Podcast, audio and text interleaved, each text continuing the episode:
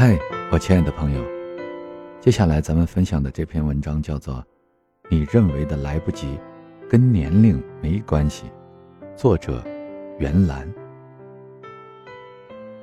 周末跟老朋友见面，聊了许久的天，两个二十多岁的年轻人，居然在遗憾这个话题上花了很长时间。他说，很遗憾考研落榜的那年，自己没有选择二战。现在他每次坐公交车去上班，都会途经学校。三三两两有说有笑的学生进出校门，他总是不忍心看。那种感觉就像因为自己不够好，所以只能眼睁睁看着自己喜欢的男生挽着别的姑娘。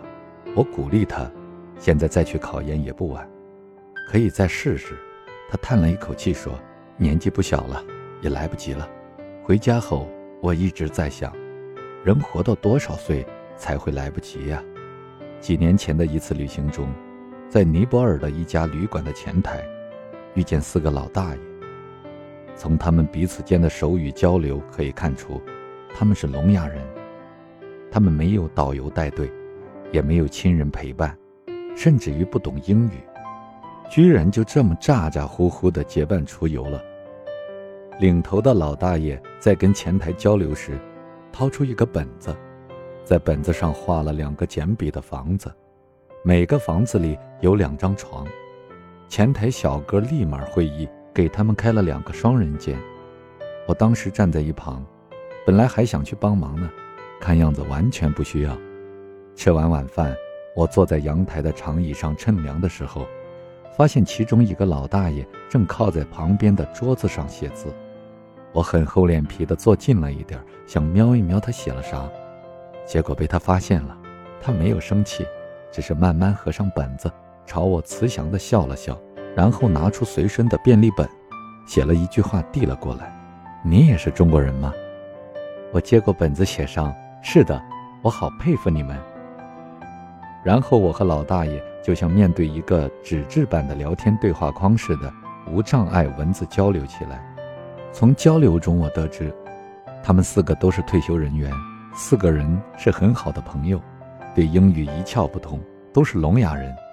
他们想趁着腿脚还算灵便的时候出国门走走，选择了尼泊尔这个临近又消费不高昂的国家。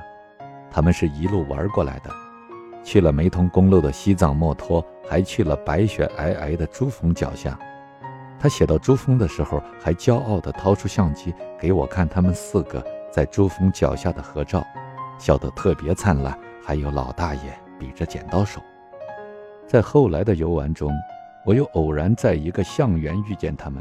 象园有个互动项目，是游客坐在大象的背上，跟大象一块玩水，大象会把水吸到鼻子里，然后喷到背上的乘客身上，很好，很刺激，好玩的样子。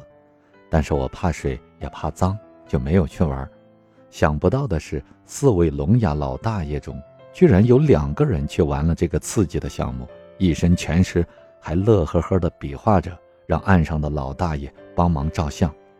那一刻，我觉得他们和健全老人没有任何区别，甚至比他们更健康、更年轻，特别可爱。人活到多少岁才会来不及呀？不是三四十岁，也不是七八十岁，只要你想，多少岁都来得及。